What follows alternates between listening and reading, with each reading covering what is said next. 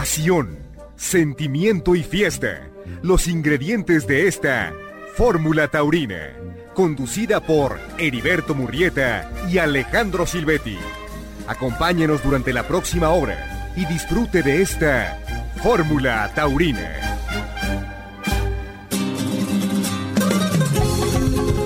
¿Qué tal amigos? ¿Cómo están? Los saludamos con mucho gusto en esta noche de domingo aquí en Fórmula Taurina. Continuamos con nuestra serie de entrevistas en el encierro. En esta ocasión, Alejandro, gusto en saludarte con un personaje muy querido, muy versátil, polifacético dentro de la fiesta de los toros. Así es, miembro de una, de una saga de profesionales, que yo creo que ese es el término que más va a definir esta noche a nuestro invitado, que es nada más y nada menos que Polo Meléndez. Mi querido Polo, es Leopoldo Preciado Meléndez, pero tu nombre artístico y dentro del medio es Polo Meléndez.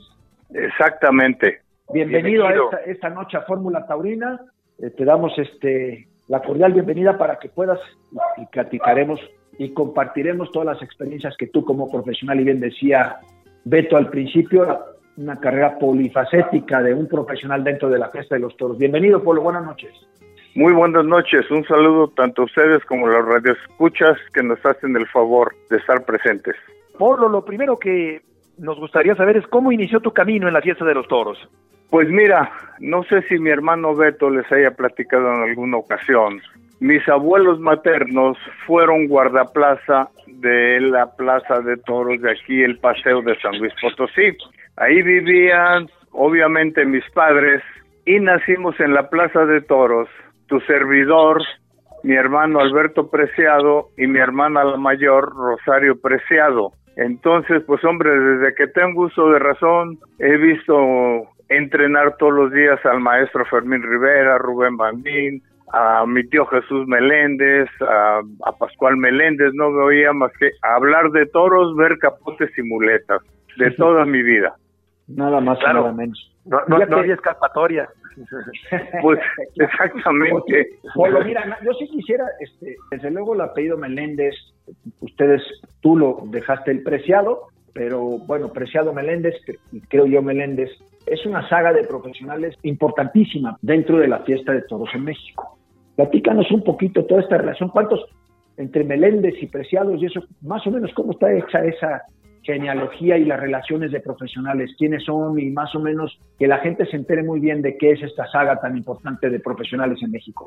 Mira, inicia mi abuelo materno, Pascual Meléndez Romero, que fue mi abuelo. Él fue el primer picador de toros de la familia. Posteriormente sigue Pascual Meléndez, eh, tío mío, hermano de mi madre, Jesús Meléndez, primo hermano de mi tío Pascual y de mi madre, Gabriel Meléndez, el famoso Coca-Cola, también de la familia. Posteriormente sigue tu servidor, Leopoldo Preciado Meléndez, mi hermano Alberto Preciado Meléndez, el hijo de mi tío Jesús Meléndez, Nacho Meléndez, los dos hijos de mi tío Pascual Picadores de Toros, Pascual Meléndez López y Gabriel Meléndez López, el famoso pollo. Posteriormente, otro matador de toros que existió en la familia, Gabriel Meléndez Fernández, hijo de la famosa Coca-Cola. Y parece ser que hasta a mi hijo, Carlos Alberto Preciado, que fue banderillero, se me hace que va a ser el último de, la familia que de toreros. Fíjate nada más, todos relacionados entre subalternos y matadores de toros, pero la saga es de vamos a decir, de picadores y de, y de banderilleros extraordinarios, ¿no? Correctamente, matadores de toros nada más, te repito, Gabriel Meléndez Fernández y tu servidor. Platícanos un poco de esa historia, mi querido Polo. Eh, tú, como, como bien dices, este, te hiciste ahí, pues ahora sí que por osmosis, ¿no? estabas lleno de capotes alrededor de tu vida. ¿Y, y, qué haces primero? ¿Quieres, quisiste, el día me acuerdo que cuando platicamos con Beto, él, él nos habla de una parte de novillero, ¿no? En el que llega y luego ya después toma aquella decisión y, se dedica a ser subalterno, el maravilloso subalterno en paz descanse de este preciado Gracias. Pero dime, platícanos a la gente, ¿qué es lo que qué es lo que pasa en tu carrera? ¿Cómo te fuiste desenvolviendo y hasta dónde estás ahora, no? Pues sí, mira, eh, mi intención yo siempre fue ser matador de toros, me, inicié de, novillero, mi tío Pascual, que tentaba en muchas ganaderías, me llevaba y ahí, empecé la andadura, a aprender. Eh, también aprendí bastante técnicamente porque entrenaba yo mucho con el matador Fermín y con Curro Rivera. Y entonces ahí aprendí, aprendí cosas que le decía el maestro Fermín a Curro. Y, y el andar, el andar en ganaderías un año, otro año, hasta que en el año 66 debuté en La Aurora, en el 67 me presento en la Plaza de Toros México, toreé 10 novilladas en la Plaza México. Y la lucha que tenemos todos los que andamos por aquí, me hice matador de toros en San Luis Potosí en el año 1979. Me dio la alternativa el maestro Manolo Martínez y de testigo otro gran maestro, Eloy Cavazos. De ahí, pues hombre, una lucha, como tú lo sabes, Alejandro, es una lucha muy ardua, muy dura. Eh, decidí probar fortuna como matador, me di un tiempo, no pasó nada, me hice banderillero, tuve la fortuna de ir a España con Manolo Arruza como banderillero, regresé, me coloqué en la cuadrilla del matador Curro Rivera, posteriormente lo apoderé, dejé de torear y me dediqué pues al apoderamiento. A grandes rasgos esa es un poco de mi de mi andadura en esta bella fiesta de toros. O sea que primero novillero, luego matador, luego subalterno y luego subalterno y apoderado y luego solamente apoderado. Sí, exactamente. nada más. Qué maravilla. Sí. sí. También he He retomado estado de administrador en la ganadería de Javier Bernaldo y de en paz descanse de Joaquín Guerra Morales. He hecho empresa en algunos lados, ya sabrás, un poquito de, todo, un poquito de todo. Una cámara y un micrófono. narrar corridas, Polo. hace todo, toma fotos, narra corridas. Sí, sí. Ándale. Y, y como ustedes sabrán también, Rafael Herrerías me hizo el favor de mandarme llamar y fui vedor de la Plaza México durante varios años para completar. Qué bárbaro, qué bárbaro. El todólogo de la fiesta de los toros, Polo Meléndez. Pues hombre, un poquito de todo, Heriberto, y, nunca acaba uno de aprender. Todos los días se aprende en esto. Qué maravilla, qué, qué belleza, qué, qué, qué, qué, dedicación a tantas cosas dentro de la fiesta que tanto nos gusta. Oye, Polo, una, una pregunta saliendo un poquito del tema. ¿Por qué le decían la Coca-Cola a Gabriel Meléndez? por lo moreno, ah, porque tú lo conociste, era moreno y como el refresco de esa marca era igual, pues le cayó al dedillo el, sobrenombre. Yo pensé que porque consumía muchas Coca-Colas. No, no, no, por el color de piel, que era muy similar al, refresco. Era, era, te, digo, te lo digo porque él estuvo colocado por muchísimos años en la cuadrilla del Tigre. Sí, exactamente y lo, yo me acuerdo de él desde niño y era verdaderamente este moreno ¿eh? morenazo. Sí sí sí. Y, un, y, un, y un tipazo con un humor y un picador fuera de serie sí sí afortunadamente. picadorazo man. fíjate que tengo les voy a interrumpir tengo una anécdota muy bonita. Claro. Recién llegado yo a la ganadería de la punta, que tengo grandes recuerdos, ahí tenté 15, 20 años todos los seguidos, eh, el, primer año que llegué yo a la punta, que me llevó mi tío Pascual, le dijo a don Paco que quería hacer toreo, dijo, tráetelo para verlo, a ver si, a ver si es verdad. Y estaba tentando dos monstruos del toreo, don Jesús Solórzano y don Carlos Arruza. Mira, cuando llegué los vi, haz de cuenta que yo pensé que se me había aparecido, aparecido Dios. No lo creía que yo estuviera delante de esos dos monstruos del toreo empezamos a, tentar ahí. Y me dice don Carlos, ¿cómo te llamas? Le digo, Leopoldo Preciado. ¿Qué? Dijo, con ese nombre no se puede torero, eso es para estar en una orquesta sinfónica, dijo. mañana, mañana nos vemos. Al día siguiente me dice don Carlos, ya te tengo un nombre. ¿Cómo? Dijo, te vas, de aquí para adelante vas a ser Curro Meléndez y en la punta todo el mundo me, me conocía por Curro. Pero pues el Curro no llegó a las plazas de toros, me quedé en Polo Meléndez, esa, ahí, ahora sí que el causante del Meléndez en, mi persona fue ese gran torero como fue don Carlos Arruza. Por eso entonces nunca usaste el preciado, o sea, te, quedaste fíjate, con el, con el apellido de, materno. Al principio, cuando torí en la Aurora, me, me anunciaban Leopoldo Preciado. Posteriormente llego a la punta y ahí fue el cambio por, ah, iniciativa del maestro don Carlos Arruza. Y de ahí para adelante ya fue Polo Meléndez, y ahora resulta que hablo y le digo, ¿quién habla? Leopoldo Preciado y ese quién es. Soy Polo Meléndez. Exacto, claro. Ya, ya mi amor. Pero, pero hombre, es un recuerdo muy grato, muy bonito y sobre todo de quién. Claro. Había que señalar, Polo, que el maestro Carlos Arruza realmente sus, sus este, apellidos, eh, vamos a decir, este, de la parte legal, él era Carlos Ruiz Camino. Correcto había un pariente de él que, había usado el, apodo de Arruza. Y fíjate qué coincidencia que él mismo sí. se, quita eso para ponerse Carlos Arruza. Lo recuerdo porque recuerdo haber visto el pasaporte del maestro Carlos y decía Carlos Ruiz Camino. Y casualmente, fíjate, te lleva ahora sí que por la misma, por la misma vereda para decir, no, tú eres este, este Meléndez, ¿no? En lugar de usar el preciado, fíjate. Exactamente, exactamente así sucedió. Polo, ¿cómo llegaste a, apoderar a Curro Rivera? Mira, con Curro Rivera pues nos une una amistad de toda la vida. Nos conocimos desde los ocho o nueve años de edad hasta que tuvo la desgracia de fallecer.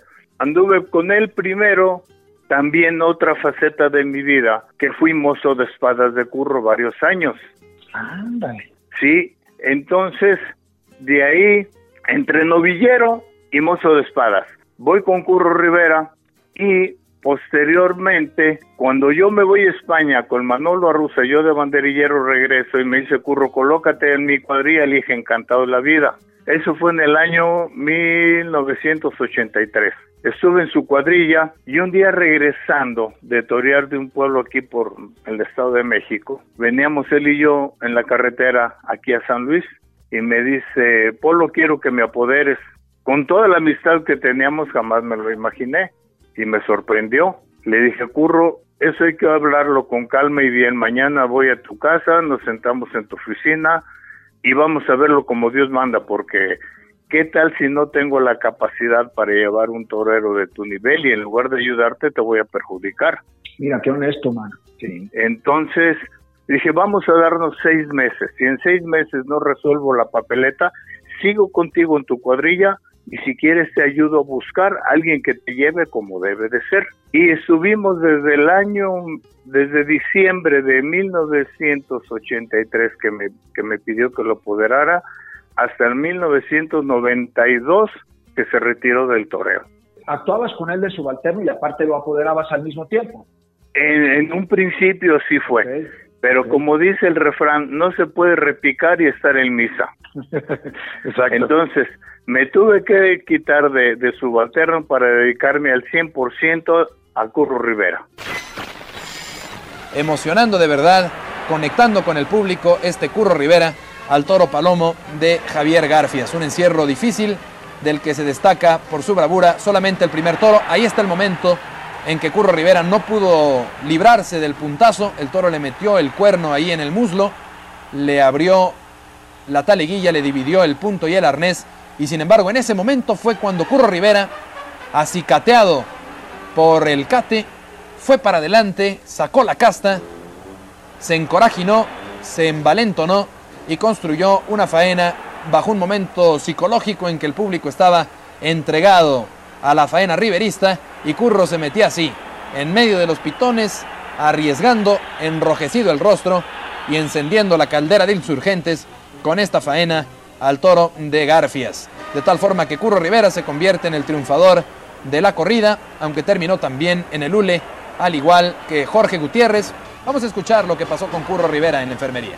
La faena, ¿cómo le pareció Curro? Pues una faena más bien de entrega, de poderle al toro, de que había que dar la cara fuerte porque pues la gente así lo exigía y me he jugado la vida y creo que la gente me lo ha reconocido. Una oreja, o sea que dos actuaciones y dos orejas. Así es, así es, estoy muy contento. Si pudiéramos decir, Polo, en tu vida, ¿cuántos años desde que iniciaste hasta el día de hoy que has vivido de los toros ¿Cuántos años te ha dado de comer esta profesión? Pues te puedo decir que a partir de que me hice mozo de espadas y luego subalterno y mozo de espadas, posteriormente ponderando a curro, bendito sea Dios, él, yo todo lo, lo, poquito que soy y que conozco y tantas gentes maravillosas como ustedes que es gracias a esta gran fiesta de toros, a ella le debo lo poquito que soy. Es importante, fíjate la mención que haces, Polo, porque ahora con el tema ambientalista y con las iniciativas estas de prohibiciones, de cerrar plazas de toros y de hacer, es importantísimo que tú puedas decirle a la gente porque fíjate, eres tú y tantos años de, haber, de saber vivir y de poder vivir de la profesión de torero o alrededor de los toros. Exactamente. Y, y, hay gente que no le da importancia o que creen que esto no es verdad. Si tú haces en, una, en un mapa genealógico de toda, de toda la relación de la familia Preciado, de la familia Meléndez, de los Preciados, etcétera, se dan cuenta que son generaciones y familias completas las que han vivido y han podido salir adelante en su vida gracias a la fiesta de los toros. Y tú eres de, los muchos ejemplos, ¿eh? pero Exactamente. ustedes y en esos apellidos allá hay familias completas ¿eh? Que han vivido y siguen viviendo de la fiesta de los toros para que se den cuenta los ambientalistas que en el momento que se les ocurra empezar a cerrar plazas de toros, no es mentira lo que se dice de lo que impacta económicamente y lo que da económicamente a la gente y a las familias que viven de la fiesta de los toros. Exactamente, yo tengo la satisfacción de ser uno de ellos, igual mi familia. Hemos vivido de la fiesta de toros bien, y bien porque también nos hemos propuesto ser profesionales, serios y profesionales. Y eso, eso el, el toro te da cuando actúas como tal, el toro te da. Y estamos muy, muy satisfechos de poderlo decir. Con mucha humildad has mencionado esta parte de, lo poquito que soy, dijiste hace un momento, ¿no? Y yo tengo una, una certeza. Tú eres de los grandes profesionales que tiene el toro en México. Muchísimas gracias. Como apoderado siempre te he visto, hemos y hemos alternado, no me refiero de, sino hemos el negocio nos ha llevado sí, a claro. juntos. Exacto. Y, siempre te he visto perfectamente vestido, bañado, llegas puntual, un profesional de, los pies a la cabeza para conversar contigo de toros, para ver toros. Me acuerdo muchas cosas de haberte escuchado. Alguna vez compartimos un viaje con el maestro Curro que habíamos coincidido en un par de fechas y los oí hablar a ustedes en esa camioneta, paramos, me acuerdo, de desayunar ahí en un, en un sitio, ahí en, una de las carreteras aquellas, y, tengo una impresión de, que, de que tú eres un gran profesional, sinceramente, y me parece que con mucha humildad has dicho lo poquito que sois, pero yo creo que eres de los mejores profesionales que yo conozco. Sin duda. Pues, ¿qué te puedo decir, Alejandro? Mira, me llena de satisfacción oír tus palabras, porque como te digo, uno, uno te dedicas a eso con profesionalismo, con seriedad, y escuchar eso de tu parte, hombre, para mí es, como dicen en España, gloria bendita. Qué gusto, qué gusto, Polo. Cuéntame, ¿cómo, cómo te sientes eh, tras la pérdida de ese, de ese gran ser humano y ese extraordinario torero que fue Beto Peciado? Pues mira, estamos, la familia tanto como yo estamos muy abatidos, sobre todo por la forma en que sucedió Heriberto, porque Beto era un hombre muy dedicado todos los días, caminaba una hora veinte, eh, jugaba frontón, un hombre muy sano, muy fuerte, no se tomaba ni un mejoral, ¿eh? Haz de cuenta, el día y estuvimos juntos, nos juntábamos los cinco hermanos, tomábamos café y luego ya cada quien hacíamos lo que teníamos que hacer. Bueno, nos vemos mañana y ya mañana ya mi hermano le dio el derrame cerebral, entonces fue muy impactante por esa razón y pues todavía no lo creo Heriberto y pienso que me lo voy a encontrar en la calle, en su coche, en una plaza de toros. Y ahorita en cuanto a Plaza de Toros Boer, ganaderías que siempre andábamos juntos, pues ya sabrás, el recuerdo es muy, muy grande. No lo asimilo todavía, ni mi familia no lo creemos que haya sucedido eso, pero es voluntad de Dios al final y, y espero algún día verlo donde se encuentre, que ha de estar haciendo travesuras con, con Curro, con David, con todos mis tío Pascual, estarán ahí haciendo corridas de toros. qué bonito, qué bonito recordarlo de esa manera y qué sentidas tus palabras, Polo. ¿Qué consideras que fue lo más importante de, de la tauromaquia de Beto Preciado en los ruedos con ese capote extraordinario que tenía? Mira, eh, Heriberto, Dios, Dios le dio grandes condiciones, le dio una gran inteligencia delante de los toros, un valor sobrado para estar. Mucha gente le preguntaba que si no tenía miedo, dijo, claro que tengo miedo, pero era tanta su sabiduría y, su técnica y el saber que eso le daba una gran confianza. Aparte de esas condiciones que Dios le dio, eh, fueron muchos años en el campo, que es donde realmente se hace un torero. Todos los años ganaderías, ganaderías, tentando hembras, machos, hembras, machos, y ahí vas desarrollando tus condiciones que Dios te da hasta acabar en lo que fue Beto. Pues para qué lo tengo que decir, es más fácil que ustedes mencionen quién fue mi hermano como subalterno. Esta es la máxima figura de los subalternos, el mejor capote de todos los subalternos de México, un lidiador de altos vuelos y enorme categoría, Alberto Preciado Meléndez, despidiéndose. No ha podido controlar la emoción, Beto. Rompe en llanto, no es para menos. Un gran torero que esta tarde está despidiéndose. Y su hermano Polo va a desprenderle para siempre el añadido.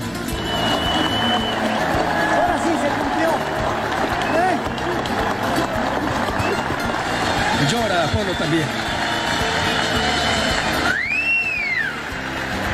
Quitemos las palabras y dejemos la emoción fraternal, el beso en la frente, la grandeza de un hombre que se retira de los ruedos el día de hoy. Con respecto a Fermín Rivera, ¿cómo fue esa etapa de apoderamiento de este fino, clásico matador de toros mexicano? Pues mira, Fermín tuvo la mala fortuna de tomar la alternativa el día que al maestro Enrique Ponce se le ocurrió cortar cuatro orejas y un rabo en México. Y eso pesa mucho. Y luego, pues hombre, tuvo la, la mala fortuna que el segundo toro se le va vivo y eso en la fiesta se paga y duró cinco años perdido. Un día se acercó a, a mi hermano, pues ya desesperado él, se quería quitar de torero, sin moral, sin ilusión de nada. Y Beto le dijo, sí, vamos a empezar a trabajar. Entonces Beto me dice, oye, lo podré, acabo de apurar a Fermín, le entramos.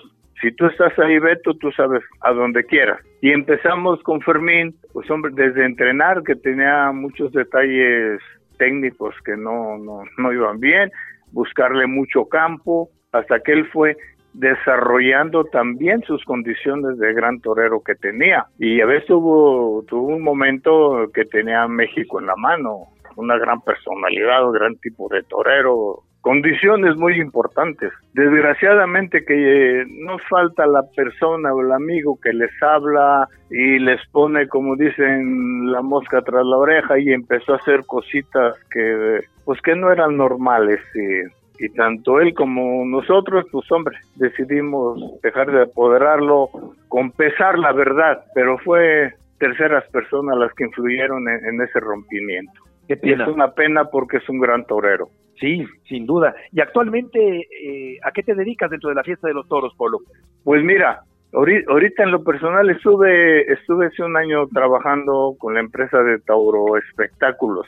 Estoy muy ligado a la ganadería de Javier Bernaldo, que también lo apoderé. Lo conozco a Javier, pues desde que también dijo que quería ser torero y nos une una gran amistad, incluso le he administrado su ganadería y en un tiempo me dediqué a representar ganaderías para vender las corridas de toros. Y en eso sigo de momento, Heriberto. ¿Cuál es el momento más importante en la historia de la dinastía Meléndez en la fiesta de los toros? Pues mira, hubo una grandeza muy muy bonita. Mi tío Pascual, pues hombre, siempre fue un picador de figuras del toreo. Jesús Meléndez igual, Alberto Preciado, la Coca-Cola, que siempre fueron toreros para figuras del toreo. Entonces el, el pollo, mi primo Nacho, grandes picadores de toros. Creo que es una dinastía que podemos ir en la calle con la cara en alto de haber cumplido en esa gran profesión. Interesante escuchar a Polo, Alex, en esta ocasión. Fíjate que es, es, es una familia que ha tenido muchísimos éxitos en ese sentido que es muy difícil tenerlo, ¿no? Recuerdo las tardes también de del propio Nacho Meléndez, no solamente aquí en México, sino en, Madrid, acompañando a máximas figuras del toreo, ¿no? Que, sinceramente han sido triunfos destacadísimos, que es muy difícil tenerlo, sobre todo cuando vas a otro país, en el caso de España, ¿no? Era otra cosa que a mí me gustaría escuchar de ti, este Polo.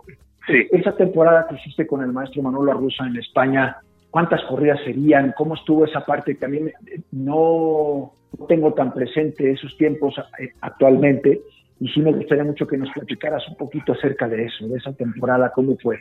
Sí, mira, fue una temporada, pues para mí llena de ilusión, ir, de, ir como torero a España, creo que todos tenemos esa gran ilusión.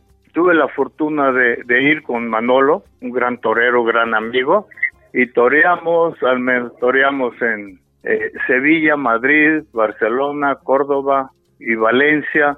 Toreamos festivales, fui al campo con él. Eh, las cosas no se dieron artísticamente bien y la temporada se puso cuesta arriba, pero, pero Manolo resolvía la papeleta. Lo que hacía falta, como tú lo sabes, esos grandes triunfos en las plazas de primera para hacer una campaña bonita de 30, 40 corridas. Cuando no vienen esos triunfos, se te ponen las cosas cuesta arriba, pero fue una gran experiencia como torero. ¿Recuerdas esas tardes en Madrid y en Sevilla y esa, esa diferencia entre el toro mexicano y el toro español? ¿Qué sentías? Ah, mucho miedo. sí, mira, es que el, el toro español, el toro español tiene una gran catadura, tiene una seriedad que te asusta. El toro mexicano es el más bonito del mundo. Tú ves un toro mexicano con 550 kilos y te dan unas ganas de ponerte delante de él de lo bonito que es lo bien cortado. Y un toro español con el mismo peso, con ese trapío, ese par de leños y esa cara, que, esa mirada que te ve y dice como te descuides, hago pedazos. Es más fácil lidiar el toro español porque se te viene muy de lejos. Hay que tener el valor, pero el de aquí de México que hay que llegarle casi con el capote a la jeta y llevarlo toreado hasta el final. El español como viene con tanta fuerza y teniendo lo indispensable para estar delante con él, el toro español te obedece mucho los toques y se abre mucho y se desplaza. Pero sí, aquel, aquel toro da mucho miedo. Todos, pero ese cuidado, ese más. Pasaste ese miedo, pero, pero el proceso no sé si, si, si fueron por el principio, por Valencia, por las, las ferias iniciales en España, Castellón y eso, terminas por acostumbrarte a ese tamaño del toro.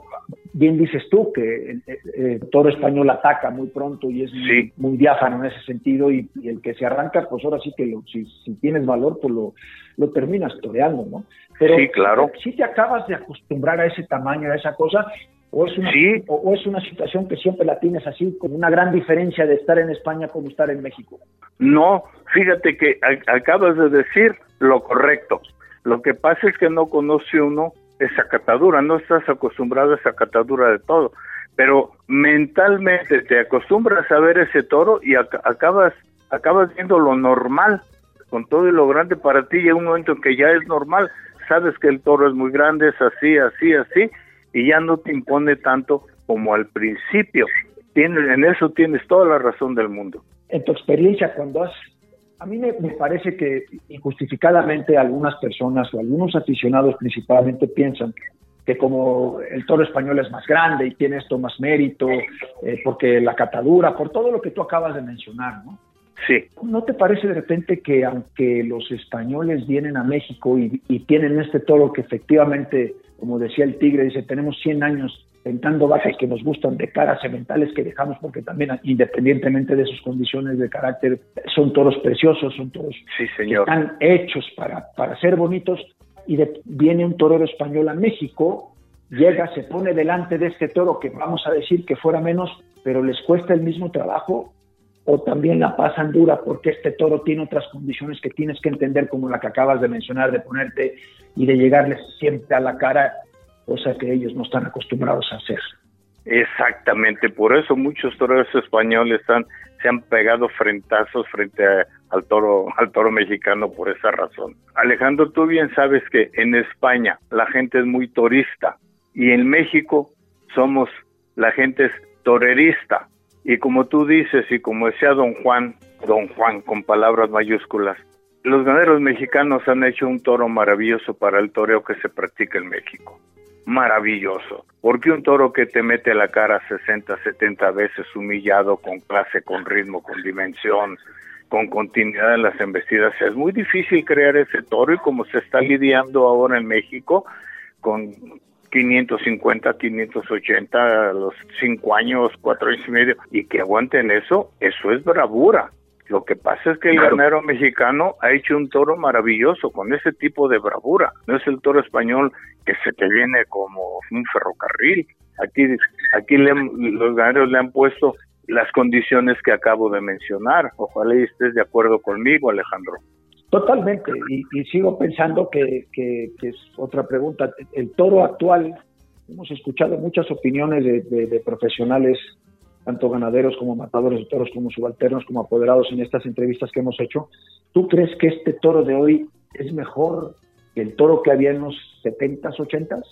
Pues mira, yo creo que sí, con poca diferencia, porque en esa época ya había toros con una gran calidad también, una gran calidad. ¿Tú crees que ha habido corridas de toros en, en una época, voy a hablarte de ese toro de los años 60, 70, que veías corridas, no sé, de ganaderías que salían cuatro o cinco toros que investían y, que, había esas tardes eh, apoteósicas, ¿no? Y hoy de repente te quedas con esa parte en la que ves investir a lo mejor un toro dos, no la corrida aquella completa, exitosa, no sé, eh, esas, esas corridas que me acuerdo de la despedida, por poner un ejemplo, ¿no? De nuestro Joselito Huerta en León, le cortaron once orejas y cuatro rabos a la corrida.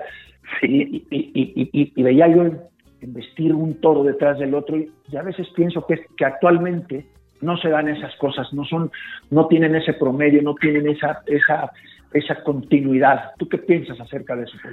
Pienso lo siguiente, el toro de los 60, 70 era un toro que tenía, que se lidiaba. Hombre, mira, te voy a poner ejemplos. Aquí en San Luis Potosí las corridas eran con 380 y 400 kilos. En la México un toro con 450, 460, 470, era un toro perfectamente bien presentado para la Plaza México. El toro en esa época, el México era un toro que tenía 100 kilos menos que el de ahora o 120 kilos. Si tú le pones, y aparte, dicho por los ganaderos, como un gran señor que fue don Javier Garfias, dicho por él, en esa época los toros se lidiaban con tres años y medio para cuatro, que ya, que de tres años y medio para adelante es considerado toro. Si tú al toro actual le pones un año más o un año y medio más y 100 kilos más, pues ya no te pueden dar el, mismo juego que daban los toros de los años 60 y 70. Ahorita mismo haces ese cambio a, a ganaderías hoy en día y van a investir igual, Alejandro. Es lo que está pasando en España, que se están quejando del toro tan grande que se está lidiando y eso no puede ser por lo que tú quieres, por lo que dices. ya no te pueden pegar las 6, 8, 8, 10 embestidas. No es más que edad y peso lo que han aumentado en el toro y pues sí, el toro para mover esos kilos necesita bravura, si no, no se mueve. Sí, por eso también reflexiones, haciendo, haciendo cuentas, hecho reflexiones por, por considerar una idea, eh, hablas de la Feria de San Isidro, dices, oye, aquí hay 30 corridas de toros, se lidian, al ruedo saldrán más de 180 toros porque hay toros devueltos por, por, por falta de fuerza, por la razón que sea, y de repente terminas en el resumen de la feria y se cortaron siete, ocho orejas y se dan once vueltas al sí. en Madrid. Y dices, oye, Hombre. claro, cuando ves ese toro, como dices tú, con 580 kilos, con esos leños y con, con, con, esa edad y con esa percha, y ves el vestir un toro y le cortan dos orejas, eh, pues es, es, es una emoción tremenda, ¿no? Porque además sabes que has llevado las cosas al, ahora sí que a la boca del embudo, ¿no? Que es obviamente de 180 toros con esos kilos, con esa edad y con esa presencia, pues no te van a investir la mitad. Exactamente. Hay, hay excepciones. Uno, dos, tres. En 180, imagínate, cuando menos eh, el nivel es bajísimo. Vamos a echar ahorita una sección que se llama preguntas rápidas y respuestas rápidas. Es una radiografía de lo que de lo que viene a ser el personaje de, que, esta noche estamos entrevistando. Ahí te van. A ver. La máxima figura del toreo. Manuel Capetillo. El mejor ganadero del mundo. Javier Garces de los Santos. Tu mejor faena. Ay, payaso de Torrecillas de Curro Rivera. México o España. México. Riveras, Capetillos o Armillitas. Riveras. El mejor torero que tú has visto con la espada. Raúl Contreras Finito. La condición más importante que necesita un, un aspirante para ser figura del toreo. Dedicación al 100%, 24 horas diarias pensando, durmiendo, comiendo, bebiendo en el toro. Y mucha vocación y mucha afición. El mejor torero banderillero del mundo. Mi hermano. El mejor prospecto que hay actualmente para ser figura del toreo en México. Prado, Prado, ¿cómo se llama este Pradito? Pradito. Alejandro. Alejandro Prado, correcto. El mejor apoderado del mundo. Rafael Baez. ¿Se mata con valor o con técnica? Ambas cosas van de la mano. El día más feliz de tu vida. El día de mi alternativa. Muy bien. Mi querido Polo, este, ha sido una entrevista muy bonita. Vuelvo a resaltar el tema de la humildad.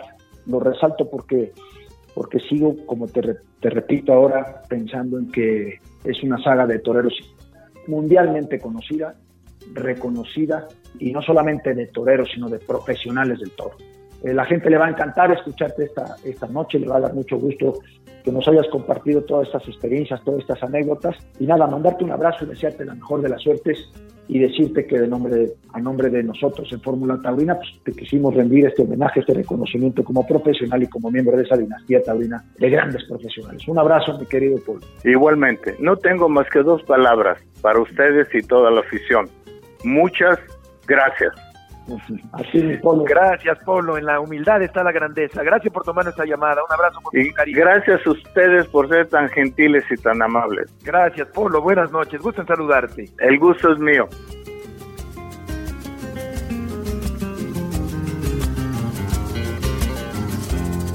Fórmula Taurina